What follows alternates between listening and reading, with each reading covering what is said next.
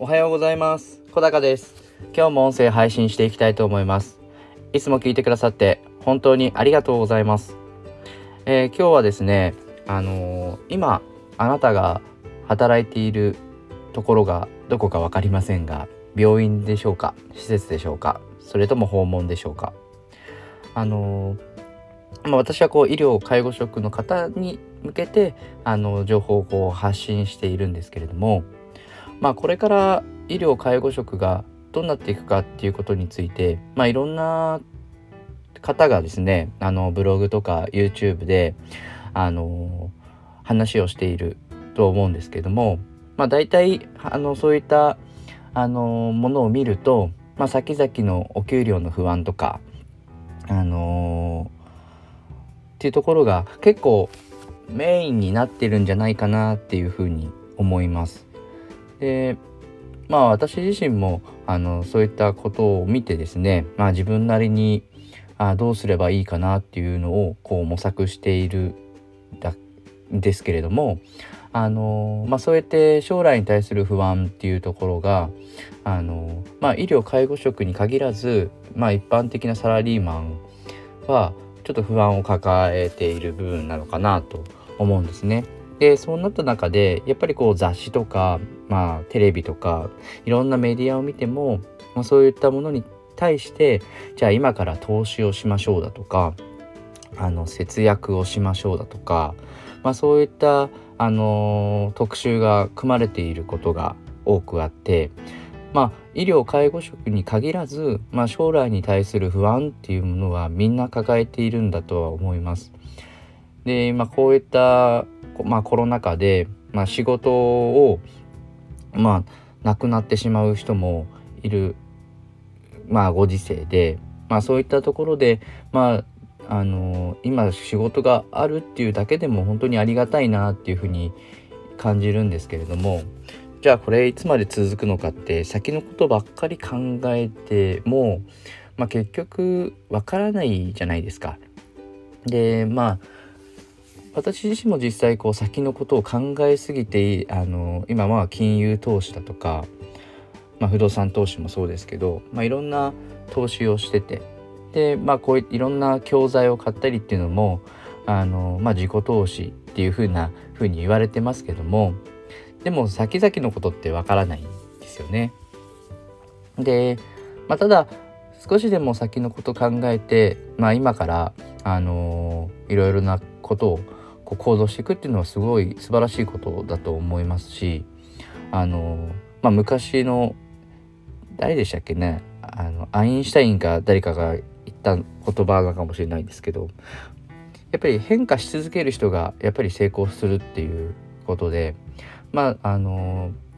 やっぱりいろんなこう多様な世の中でどれだけ自分自身がこう変化に適応できるかっていうところがあのすごく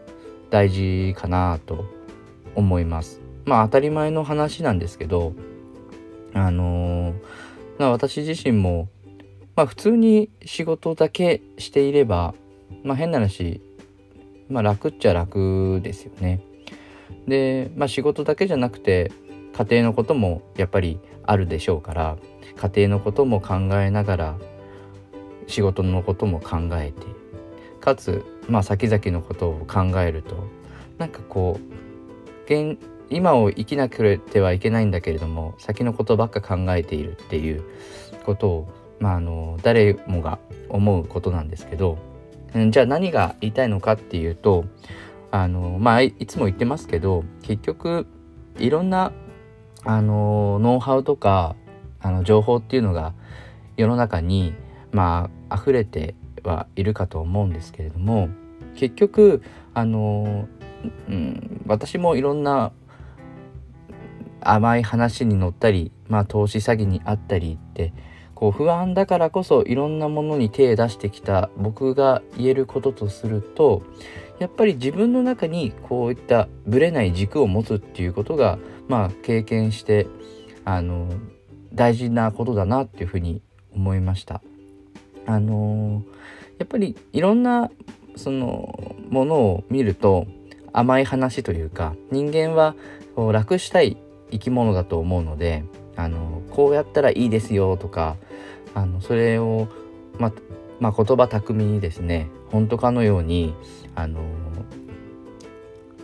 言ってくるわけですよ。でこうメディアも商売ですからどうやったらその商品を買わせようだとかサービスにこうつなげようかってもうプロが考えている言葉なので一般の私たちみたいなのがこうまともに見てるとああそうなんだっていうのであのまあ無駄に買わさせられたりそのサービスを導入したりっていうことがあるかと思うんですけどまあそういった中であのまず大事なことは私自身が、まあ、どうしたいのかっていう軸をですねいや結局甘い話っていうのはないんだよっていうことと。あのまあこのままではいけないのは分かってても、まあ、甘い話とか何でもかんでもあの鵜呑みにして信じちゃいけないよっていうことを伝えたくて。まあもちろんそんなの分かってるよっていうあの人も多いかと思うんですけど、まあ、私自身はですねあの、まあ、結構騙されやすいタイプで、まあ、過去にも、まあ、あの前にも話しましたけど、まあ、いろんな投資に引っかかったりとか、あの、興味があっていろいろポンポンと動くんですけどあの結局長続きしないっていうのが今まであってあの、とりあえずいいなって思うものはやってきたつもりです。まあ、その中でまあよく聞くネットワークビジネスもやってきましたしあのまあ本業以外にもうん講師の労働収入型の講師の仕事をやったり、まあ、トレーナーの仕事もそうですしあとはまあ投資もいまあ、未だに不動産投資とか、あの金融投資っていうのは、まあ、やったりはしているんですけどまあ趣味みたいなもんで別にこれでもう人生上がってやろうなんてはもうと思ってなくてまああのー、何でも確かめないとやってみないと分かんないっていう結構精神があるんですけど、まあ、それで失敗もしてきてはいるんですが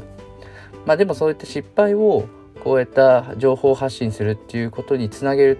っていう意味では、まあ、意味のあることなのかなっていうふうには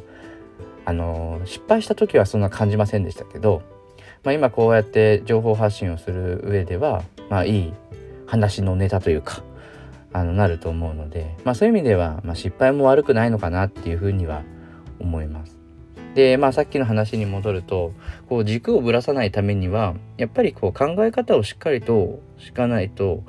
あのー、多分簡単に騙されやすくなっちゃったりするのかなと思います。あのまあ私みたいなのがいっぱいいるわけではないと思うんですけどあの行動が大事だっていろいろとあの何でもかんでもうん手を出すのはその何でしょうね若い時はいいのかなって思います。それも経験だと思うしあのやってみてもいいしやっぱり自分でこう傷を負わないとわからない部分もあのあるのでまあそういう意味でもやってみてもいいかなとは思うんですけどあのやっぱり経験上あの結局甘い話はないなっていうところと何でもかんでもやりすぎると結局全てが中途半端になってしまうあのところがあるのでなんかこう一番いいのは本当に自分がこうやりたいこと好きなことをこう見つけるのがあのいいとは思うんですけどでもなかなか私自身もそうでしたけれどそんな好きなことってじゃあ何ってあの、思うところがあるんですけど、まあ、私自身が実際に考えたのはうんお金のこととか仕事のこと関係なくなんか楽しいことはないかなっていうふうに考えた時にあのまあ私ももともと体があの動かすのが好きだったので、まあ、筋トレすることとか、まあ、あとはまあこの職業柄もあると思いますけど、まあ、健康についていろいろこう本読んだりすることも好きですしあとはまあ何よりこう家族と一緒にいる時間が好きだったりするので、まあ、そういった時間を大事にしたいなっていうふうに考えています。なのでそういった時間も大事にすることでなんかそのいろいろネタが見つかってきたりこういう情報発信する時にネタが見つかってくるのでなんか今はこれは楽しんでやってます。あのまあ、もちろん医療介護職の方が一人でもこういう情報発信とかあの今の今よりもこう少しでも豊かにあのなれればいいなっていうふうには、まあ、勝手に思っていてあのその医療介護職のためにやってるっていうよりはまあ変な話自分が好きで勝手にやってるので、まあ、いつ終わるかわからないですけど、まあ、そのぐらいのつもりの方がいいのかなっていうふうに思っていて、まあ、それも考え方の一つだと思うんですよね。あのどうしてもこうやろうやろうとあのしているとやっぱ精神的に苦しくなってしまう部分があるので、まあ、やりたいなって思えることをやるのがいいのかなと思います。なのであのまあいろいろなんかまとまりのない話をいつもしちゃっているんですけどあの私自身はこれから一人そのあなたがこう情報発信をしてあなたがネット上で何者なのかっていうのをあの発信していくまあよく本で書いてあるようなことですけどただこれってあのまだまだ医療介護職の人であのやってる人って少ないと思うんですよ。でこれを例えば3年後にやるのと今やるのでは多分あの、世界が変わってくるとは勝手に思っていて先のことなんかわからないですけどでもなんか他の人と違ったことをあのコツコツやることで、まあ、もう本当に想像できない世界っていうのはあの、訪れてくると思うんですよね。で私自身だって分かんないし、まあ、それでいいのかなと思うんですよね。でもやっぱり何がいいかってやっぱり今自分が楽しいことを今やるっていうことが大事だと思うのであのいつもあの大事にしてることは好きなことに没頭できる環境を自分で作ってそういった居場所を、まあ、言えば最近ではコミュニティとかそういったとこに所属してあのやることであの、まあ、人間の幸福っていうところが高まっていくんじゃないかなと思いますしまず自分が目指されればそれを落とすわけじゃないですけど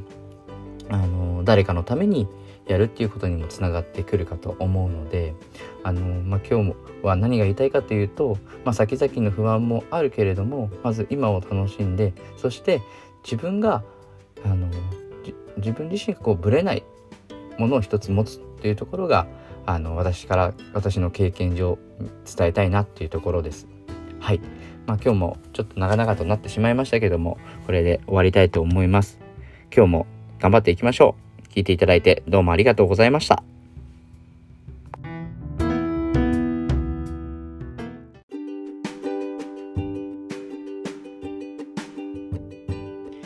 おはようございます。小高です。今日も音声配信していきたいと思います。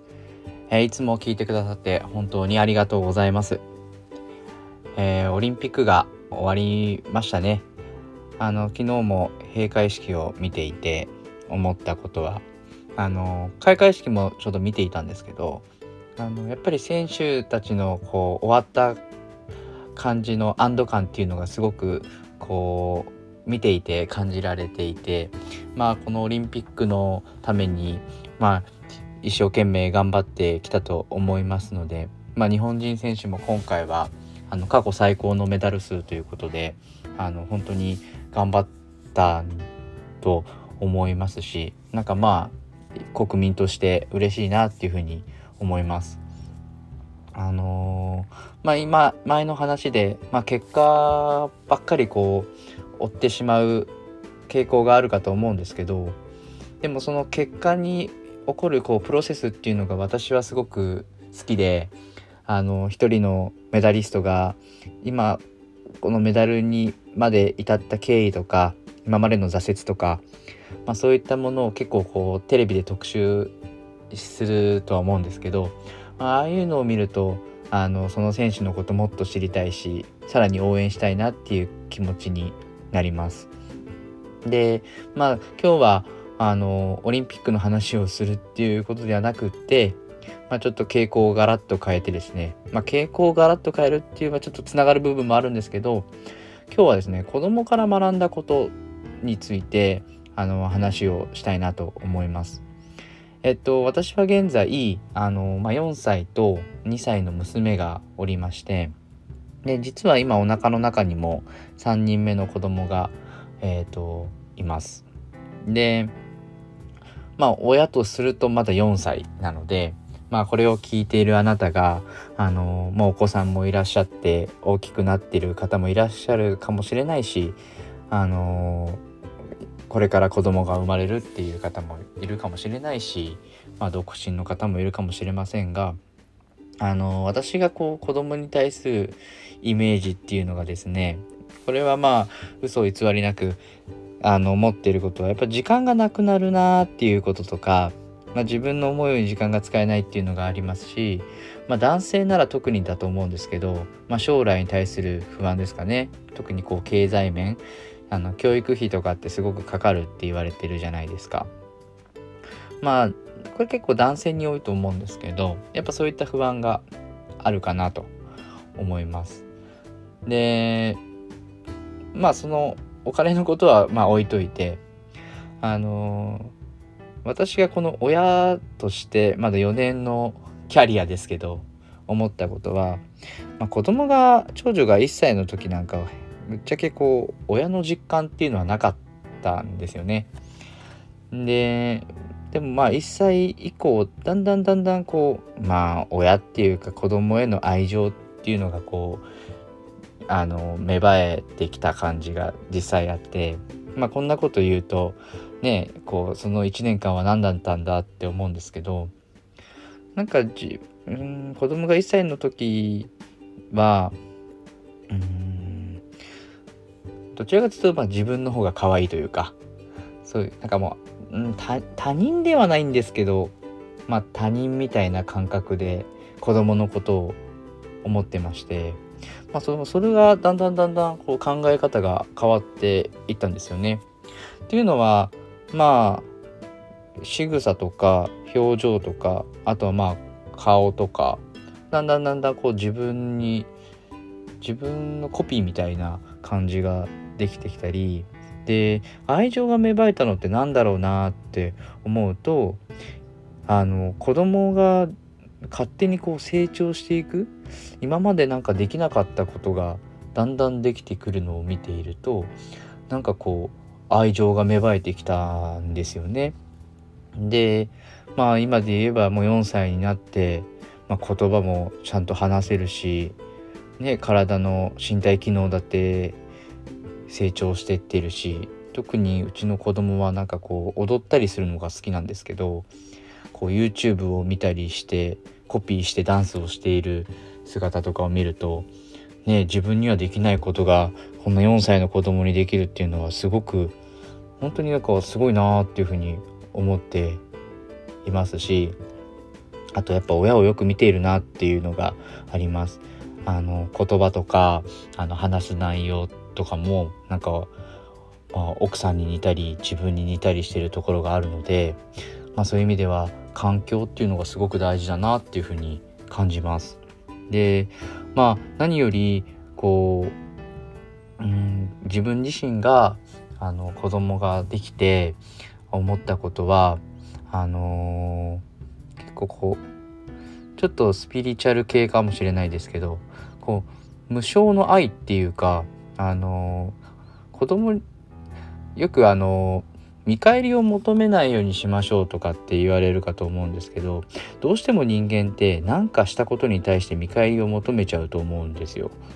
で私自身もなんかこう心の中ではこれやってあげたからなんかどっかでちょっと見返りを求めたりだとか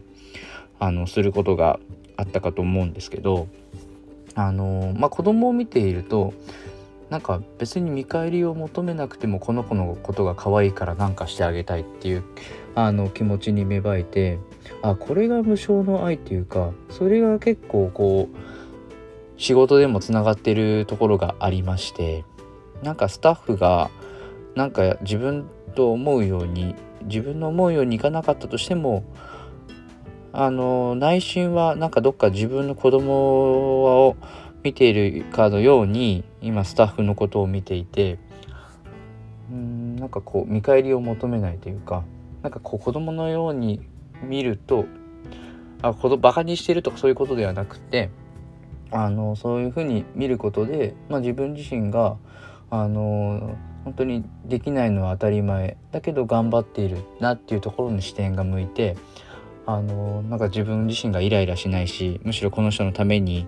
なんかしてあげたいなっていう思いになりました。でこれはまあ子供が生まれたからこそ思ったことで今までは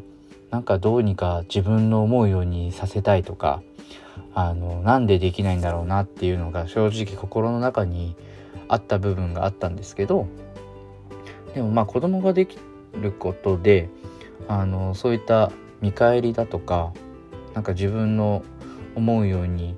あのならないなっていう時にもちろん未だにイライラすることもありますけれどあの、まあ、それが当たり前だなっていうふうに思うようになったのもやっぱ子供に感謝しなきゃいけないなっていうふうに思います。あの本当に子供って勝手にあの育っていくなっていうふうに実感していてなんか親があれをしたからとかこれをしたからあの成長したっていうよりはなんか自分の私の感覚とすると、まあ、勝手に成長してってるなっていうところでなんか本当に子供から学ぶことが多くあります。で今はこう2人の娘がいますけど、まあ、これから3人になるにあたって、まあ、正直こう想像がつかない部分もあるんですけれどでもそれはなんか自分自身の学びにつながるかなって思うしそれが今後のまあ私の人生に結構好影響を与えるんじゃないかなっていうふうに考えてます。でまあ一番最初の話にオリンピックの話をしましたがあのー、やっぱりオリンピック選手もそういう挫折とかのその経験を踏まえて今回の結果に至ったプロセスと一緒で子供も全く何もできなかったところから、ね、まあ変な話勝手にじゃないですけど言葉も話せるようになったり体を動かせることになったりっていうところになんかこう私自身がこう感動というか応援したいなっていう思いが芽生えて、まあ、それがいわゆるこう見返りの求めない愛なのかなっていうふうにちょっと言ってて自分が恥ずかしいですけれど、まあ、そういった感情にあの子供ができてあの感じる部分があります。でこの感覚っていうのが普段のあのうん仕事とかでもすごく生かされてることで自分のこうメンタルコントロールっていうところもなんかすごく23年前の自分から比較するとあの変わった部分だなっていうふうに思います。あのまあ最後まちょっとまとまりがないですけど、まあ、子供があのいることで学んだことっていうのがあるので、まあ、今後もなんか子供から学んだことを、まあ、こういった仕事にどう活かせるかっていう話もしていきたいなと思いますので今日はこれであの終わりたいと思いますがあの今日も聞いていただいてどうもありがとうございました。今日も楽しんでいきましょう。